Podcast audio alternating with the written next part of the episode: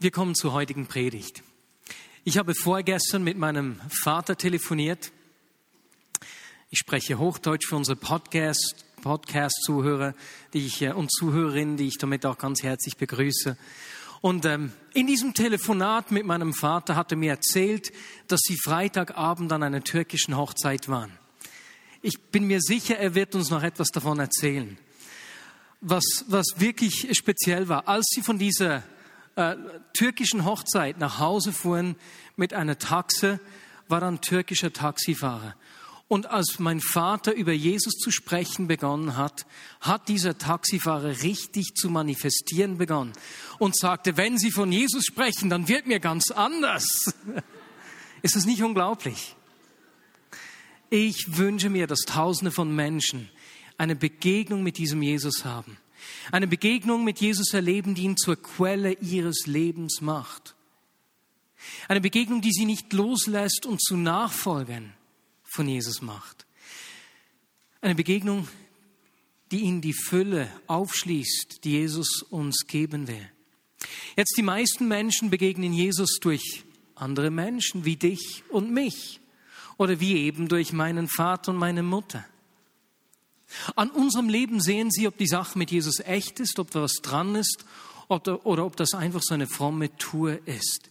Dein und mein Leben ist sozusagen ein Beglaubigungsschreiben für Sie. Jetzt, das könnte bei uns Druck auslösen. Das Gute ist, dass es Ihnen weniger darum geht, ob du oder ich perfekt sind, ob wir alles richtig machen. Nein, es geht Ihnen vielmehr um Echtheit und Authentizität. Menschen wollen sehen, wie wir mit ganz normalen Lebenssituationen umgehen, wie wir Beziehungen pflegen, wie wir uns verhalten, wenn wir Fehler machen, wenn wir in Herausforderungen äh, stecken, wenn wir Konflikte haben und so weiter und so fort. Und das Coole und Ermutigende ist, dass wir Menschen nichts vormachen können und nichts vormachen müssen. Sie merken relativ schnell, ob mein Verhalten, meine Freundlichkeit, mein Interesse echt ist oder nur Mittel zum Zweck. Vor etwas mehr als einer Woche hat mir ein befreundeter Leiter einen Link geschickt zu einem Podcast eines Tagesseminars über emotional gesunde Spiritualität. Und der Redner dieses Tagesseminars, Pete Scazzaro, erzählt dabei, wie er selbst in seiner Gemeindearbeit völlig überlastet war und gleichzeitig etwas äh, enttäuscht war, als er gesehen hat, dass zwar viele Menschen in seine Gemeinde zum Glauben gekommen sind, wenn aber der Druck des Alltags gekommen ist, Herausforderungen, Konflikte, dass sich die Menschen gar nicht anders verhalten haben als Menschen, die Jesus nicht kennen. Und er hat dann in, in seinem Ringen, hat er ein Bild gebraucht und hat gesagt, Menschen passen häufig die zehn Prozent an, die man äußerlich sieht. Dabei hatte das Bild eines Eisbergs ver verwendet, bei dem man 10 bis 17 Prozent normalerweise ungefähr sieht und bei dem aber der Rest, der größte Teil unter Wasser ist. Und hat dann gesagt, die Menschen passen häufig einfach den sichtbaren Teil an. Aber Gott will unser ganzes Wesen prägen. Ihm geht es nicht nur um unseren Schein, er interessiert sich für unser Sein, für unseren ganzen Menschen, wie wir sind. Ich habe übrigens ein iPad geschenkt gekriegt, wenn ich zu lange nicht drauf, es nicht genug lange nicht berühre, dann geht das zu und jetzt muss ich es zuerst wieder öffnen, bevor ich mit der Predigt weiterfahren kann. Es ist nicht cool, sowas geschenkt, gekriegt zu, geschenkt zu kriegen. Ha. Ihm geht es um mein, er ist interessiert an meinem ganzen Leben. Nicht nur meinem Schein, sondern meinem Sein. Und deswegen beginnen wir heute eine Predigtserie, die uns vier, fünf äh, Sonntage begleiten wird, bei der wir über Glauben im Alltag sprechen wollen und uns Gedanken machen wollen, wie wir die 90 Prozent unseres Lebens stärken können, die eben unter Wasser liegen. Den inneren Menschen, von dem Paulus spricht und über den ich Anfang Dezember gesprochen habe.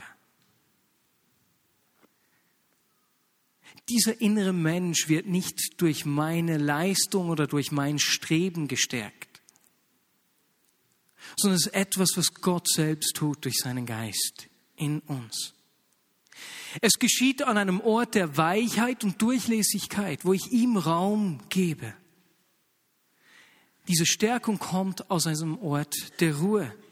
Deswegen sagt Jesus seinen Zuhörern in Matthäus 11, 28, Kommt alle zu mir, die ihr müde seid und schwere Lasten tragt. Ich will euch Ruhe schenken. Oder dann später, kurz vor seinem Tod, als er zu seinen Jüngern sagt, und zwar in einer Situation, wo er ihnen verheißen hat, dass da Verfolgung auf sie wartet, dass sie schwierige Zeiten durchmachen werden, sagt er zu ihnen, kommt, ähm, nein, das war das schon, was ich euch zurücklasse, ist Frieden. Ich gebe euch meinen Frieden, einen Frieden, wie ihn die Welt nicht geben kann. Lasst euch durch nichts in eurem Glauben erschüttern und lasst euch nicht entmutigen. Also er verheißt ihnen Verfolgung und sagt, aber in dieser Herausforderung drin gebe ich euch meinen Frieden. Weswegen will Jesus uns Ruhe und Frieden schenken? Weil dieser Ort des Friedens und der Ruhe in uns, ich spreche nicht von einem Mittagsschlaf, der uns so richtig schön erholt sein lässt, sondern dieser inneren Ruhe, weil das der Ort ist, wo mein innerer Mensch wächst. Es ist der Ort, wo ich seine Gegenwart wahrnehme, wo ich seine Stimme am besten höre und am besten gute Entscheidungen treffe. Es ist der Ort, wo ich eben nicht strebe oder nicht was zu leisten versuche, sondern mich einfach in seine Arme fallen lassen. Deswegen ist dieser Ort der Ruhe von Bedeutung. Im Hebräer 4.11 heißt es, dass wir alles daran setzen sollen, an dieser Ruhe teilzuhaben. Und das klingt so etwas wie ein Widerspruch. Na? So wie bei uns in Berndeutsch gibt es diese wunderschöne Aussage, Rumgang. Na? Kennt ihr den von, wie heißt der Künstler? Massimo Rocchi, genau. Komm, geh. Na, ja, soll ich jetzt kommen oder gehen? Rumgang. Ein scheinbarer Widerspruch hier. Wir sollen alles daran setzen, in dieser Ruhe, an dieser Ruhe Anteil zu haben. Gib alles, geh die extra Meile, nicht aus eigener Leistung was zu tun. Das ist eine Herausforderung. Deswegen, weil diese Ruhe in mir ein Geheimnis ist. Es ist der Ort, wo ich wachse. Jetzt möchte ich heute einige Schlüssel anschauen aus dem Leben von Jesus, wie er in Herausforderungen seines Alltags diesen Ort der Ruhe und des Friedens nicht verloren hat. Oder wenn er angefochten war, an den Ort der Ruhe und des Friedens zurückgekommen ist. Ich möchte mit euch die Schlüssel aus dem Augen von, äh, aus dem Leben von Jesus anschauen. Und zwar werden wir uns drei Situationen anschauen. Die erste ist die Geschichte der Versuchung von Jesus. Wir werden nur die, den ersten Teil von drei Versuchungen miteinander anschauen, die wir in Lukas 4 finden. Wir lesen da, dass der Heilige Geist Jesus in die Wüste führt. Und dort wird er 40 Tage von Satan ähm, versucht. Versuchen bedeutet in der Bibel so viel, dass der Feind versucht, jemanden von Gott wegzuziehen. Aus diesem Grund kann Versuchung nie von Gott kommen. Denn Gott versucht uns nicht von sich selbst zu trennen, wegzuziehen, uns in Sünde und Unabhängigkeit zu führen. So hält es auch der Autor des Jakobusbriefs fest. Jetzt ein spannender Aspekt dieser Geschichte der Versuchung von Jesus ist, dass uns da ein Neuanfang für die Menschen entgegenkommt. Denn es ist nicht die erste Geschichte der Versuchung, die wir in der Bibel finden. Es wurde schon einmal jemand versucht. Adam hat in der Versuchung versagt und dadurch den Fluch einer gefallenen Schöpfung über uns gebracht. Und nun beginnt Jesus hier sein Wirken in einer Situation der Versuchung. Ein Neuanfang. Jesus stellt das Gefallene wieder her. Dabei sind die Bedingungen viel widriger. Ne? Adam wurde im Paradies versucht, Jesus ist in der Wüste.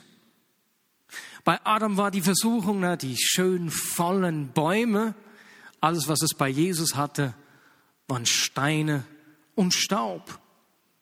Jesus fastet 40 Tage lang und ist hungrig und richtig geschwächt. Und das versucht Satan auszunutzen. Er wendet sich an Jesus in Lukas 4.3 und sagt zu ihm, wenn du der Sohn Gottes bist, verwandle doch diesen Stein in Brot. ich sehe es dir doch an, dass du hungrig bist. Was ist die Taktik des Feindes? Wie geht er vor? Zuerst einmal seht er Zweifel über die Identität von Jesus. Wenn du denn der Sohn Gottes bist. Jesus, bist du das wirklich? Er stellt in Frage, was der Vater selbst kurze Zeit zuvor über Jesus gesagt hatte. Denn kurz vor diesem, dieser Wüstenwanderung, vor den 40 Tagen in der Wüste, wurde Jesus getauft und bei der Taufe lesen wir, da öffnete sich der Himmel und der Heilige Geist kam in Gestalt eine Taube auf ihn herab. Und eine Stimme vom Himmel sprach, du bist mein geliebter Sohn, an dir habe ich große Freude. Und genau diese Identität versucht der Feind zu untergraben. Und es ist nicht auch bei uns oft so. Wer bist du schon? Jetzt schau mal deine Zweifel an. An dir kann doch Gott keine Freude haben. Du bist ihm egal. Ja, wenn ich dein Leben anschaue, da schämt er sich eher für dich. Was sollen deine Nachbarn denken? Du bist mir vielleicht ein schlechtes Beglaubigungsschreiben. Du tust so fromm, aber schau mal dein Leben an. Und er versucht zu untergraben, was der Vater selbst über uns sagt und was uns der Heilige Geist bezeugt. Du bist sein Sohn, seine Tochter. Er freut sich an dir, er ist stolz auf dich. Er vertraut dir voll und ganz.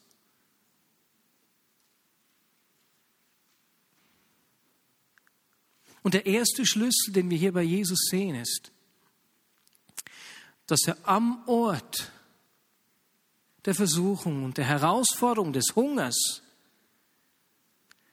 weiß, wer er ist und was der Vater über ihn sagt. Du bist mein geliebter Sohn. An dir habe ich große Freude. Wenn du doch der Sohn Gottes bist, dann beweise es und verwandle diesen Stein in Brot. Geht die Versuchung hier weiter. Was will der Feind mit dem Untergraben der Identität von Jesus erreichen? Wir sehen das, wenn wir die Antwort von Jesus anschauen. Jesus sagt nämlich, nein, der Mensch lebt nicht nur von Brot alleine. Und mit dieser Aussage bezieht er sich auf eine Stelle im 5. Mose 8, wo Mose zum Volk sagt, Erinnert euch an den ganzen Weg, den der Herr, euer Gott, euch während dieser 40 Jahre durch die Wüste führte. Dadurch wollte er euch demütigen und auf die Probe stellen, um euren wahren Charakter ans Licht zu bringen und um zu sehen, ob ihr seine Gebote befolgen würdet oder nicht. Ja, er ließ euch eure Abhängigkeit spüren, indem er euch hungern ließ. Dann gab er euch Manna zu essen, das ihr und eure Vorfahren bis dahin nicht kanntet. Dadurch wollte er euch zeigen, dass der Mensch mehr als nur Brot zum Leben braucht. Er lebt auch von jedem Wort, das aus dem Munde des Herrn kommt. Es ist eine Geschichte der Versorgung und Führung Gottes. Eine Erinnerung daran, dass Gott das Volk gut geführt hat. Gleich im nächsten Vers erinnert Mose das Volk daran, dass ihre Schuhe während der ganzen Wanderung nicht kaputt gingen. Gott hat gut zu euch geschaut. Und so antwortet Jesus dem Feind hier, ich lasse es nicht zu, dass ich mein Leben selbst in die Hände nehme, dass ich nicht mehr auf die Führung und Versorgung Gottes vertraue. Ich will nicht unabhängig von Gott werden.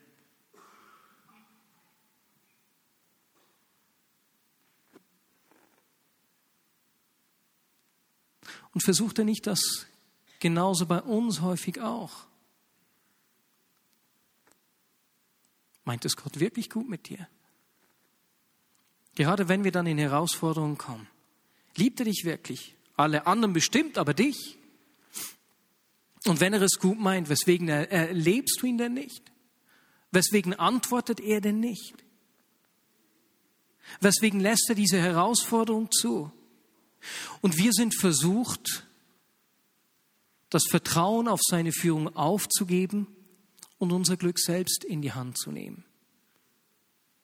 Und der zweite Schlüssel, den wir hier bei Jesus sehen, ist, dass er nicht nur weiß, wer er ist, was der Vater über ihn sagt, sondern er kennt auch den Vater. Er weiß, dass der Vater gut ist und gut führt, auch wenn er jetzt hungrig ist.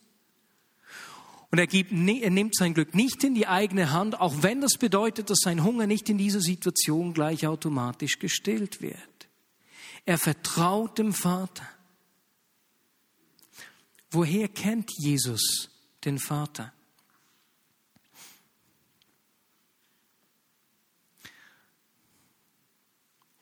Jesus hat in den Tagen, in denen er nicht herausgefordert war, in diese Beziehung investiert.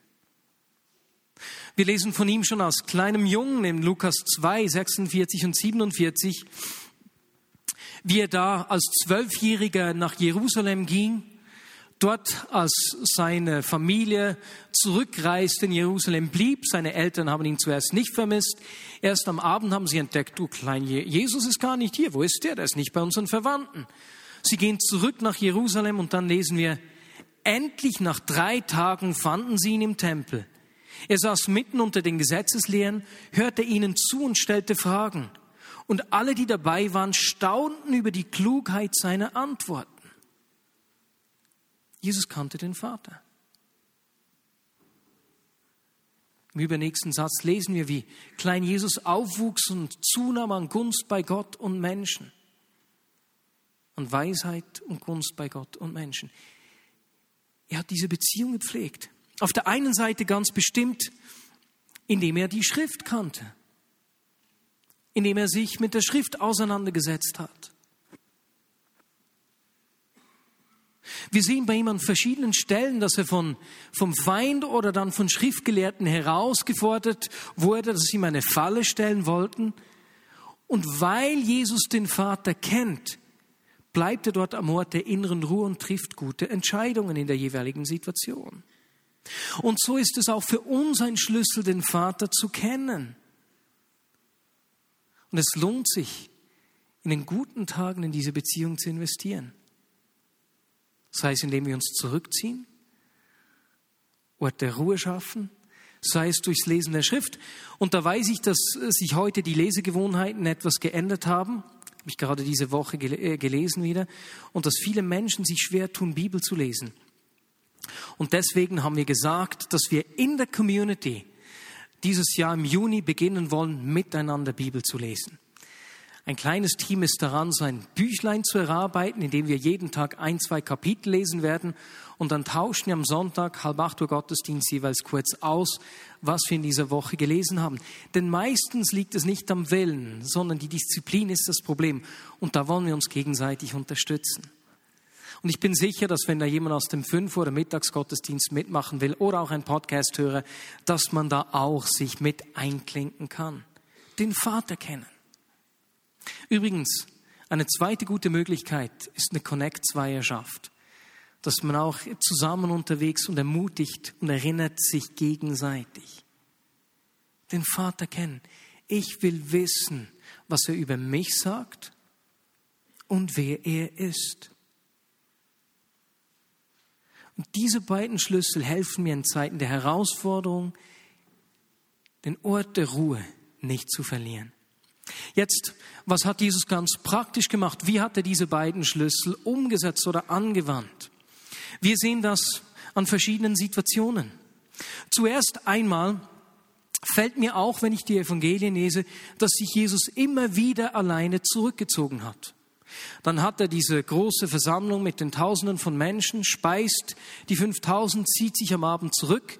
Seine Jünger gehen schon mal voraus über den See und Jesus geht dann zu Fuß übers Wasser an den Jüngern vorbei. Immer wieder hat er sich zurückgezogen, hat Zeit mit dem Vater verbracht. Gerade auch in Zeiten der Herausforderung. So lesen wir beispielsweise am Abend, an dem er verhaftet wurde, dass er sich zurückgezogen hat. Da hat er seine drei engsten Freunde mitgenommen, Jakobus, Johannes und äh, Petrus. Und Wir lesen dann, dass er sich da von den drei nochmal ein bisschen zurückgezogen hat. Matthäus 26, 38. Er ging noch ein bisschen weiter, sank zu Boden und betete, mein Vater, wenn es möglich ist, lass den Kelch des Leidens an mir vorübergehen. Doch ich will deinen Willen tun, nicht meinen. Jesus ist am Ort dieser Herausforderung, den Tod vor Augen. Und wir lesen da, dass er Angst hatte, dass er verzweifelt war, dass er da zum Vater gegangen ist. Er tut nicht so, als wäre alles gut und übertünkt diesen Schmerz, diese Not, die Angst. Er geht in seiner Hilflosigkeit zum Vater und schreit sich aus.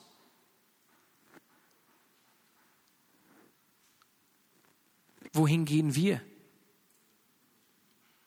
Wir sehen das bei Jesus auch am Kreuz selbst.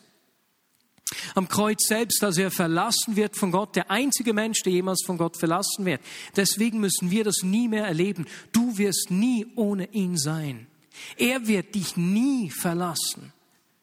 Jesus hat diese Trennung auf sich genommen. Und da am Kreuz schreit der Vater, Vater, weswegen hast du mich verlassen? Er geht mit seiner Not, seiner Einsamkeit, seiner Angst zu ihm. Ich habe diese Woche ein Editorial von Matthias Zeinder gelesen. Das ist der Leiter des Bereichs Theologie der reformierten Kirchen Bern Jura Solothurn. Und er ist auch in diesen Gesprächen dabei, in dem wir äh, als landeskirchliche Gemeinschaften zusammen mit Vertretern des Synodalrats eben ein Papier über unsere Beziehungen erarbeiten. Und er hat in diesem guten Editorial Zwingli zitiert. Zwingli, der sagte, alles, wovon der Mensch in seinen Nöten Hilfe erwartet, das ist sein Gott. Jesus lebt es uns vor, in seiner Not, in seiner Angst, in seiner Verlassenheit schreit er zum Vater. Aber nicht nur, dass er zum Vater rennt, wir sehen bei Jesus etwas Zweites, auch wieder an verschiedenen Stellen. Wenn Jesus in Herausforderung kommt, zieht er sich mit seinen Jüngern zurück.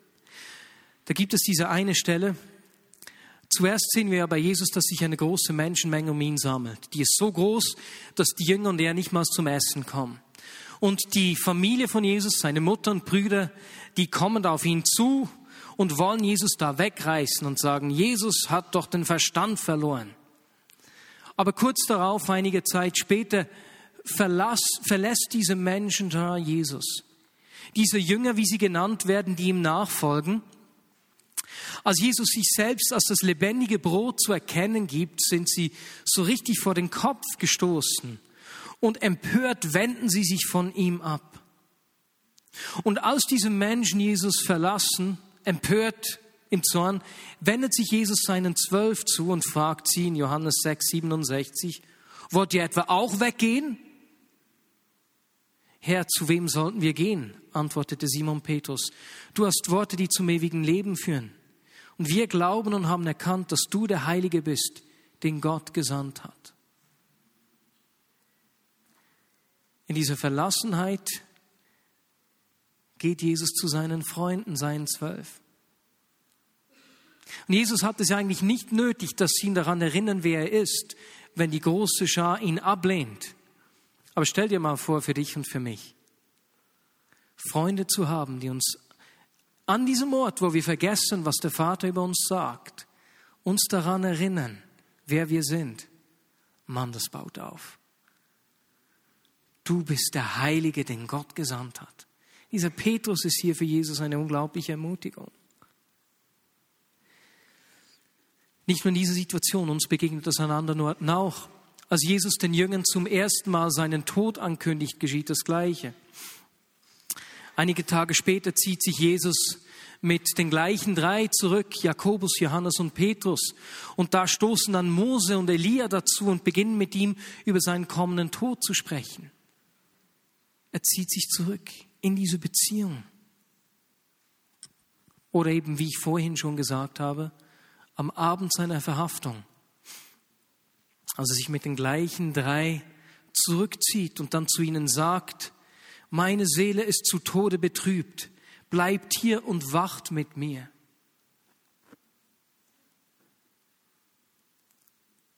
Das ist ein weiterer Schlüssel, der uns im Leben von Jesus entgegenkommt. Als es in ihm voller Angst und Not rumort, seine Seele zu Tode betrübt ist, zieht er sich nicht zurück, sondern sucht die Gemeinschaft seiner Freunde. Und auch hier diese Beziehung hat er vorhin gepflegt. Wenn du in Not bist, zieh dich nicht zurück, sondern such Menschen, die dich daran erinnern, was der Vater über dich sagt, die dich daran erinnern, wie gut Gott ist. In diesen Situationen, wo vielleicht du das selbst nicht mehr sehen kannst.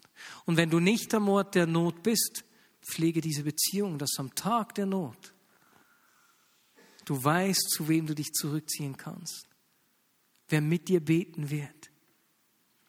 Das sind die vier Schlüssel, die uns hier entgegenkommen. Und es sind diese vier Schlüssel, die uns helfen, wenn wir das Leben von Jesus anschauen, an diesen Ort der Ruhe zu kommen oder diesen Ort der Ruhe nicht zu verlieren, an dem nicht nur unser Äußeres wächst, nicht nur die zehn Prozent, die jeder sieht, sondern an dem unser Fundament gestärkt wird. Die 90 Prozent des Eisbergs, die unter der Oberfläche verborgen sind. Amen. Und Jesus,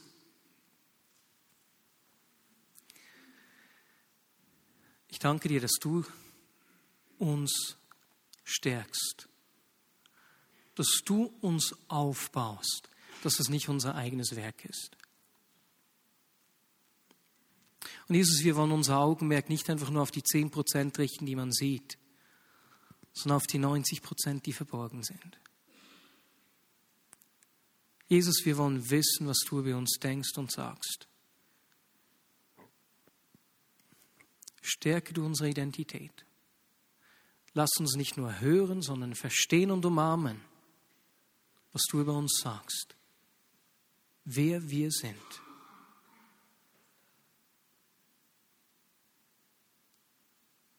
Und Jesus schickt uns auch Menschen, die uns daran erinnern, wenn wir es zu vergessen beginnen. Und gleichzeitig, Vater, wollen wir dich kennenlernen.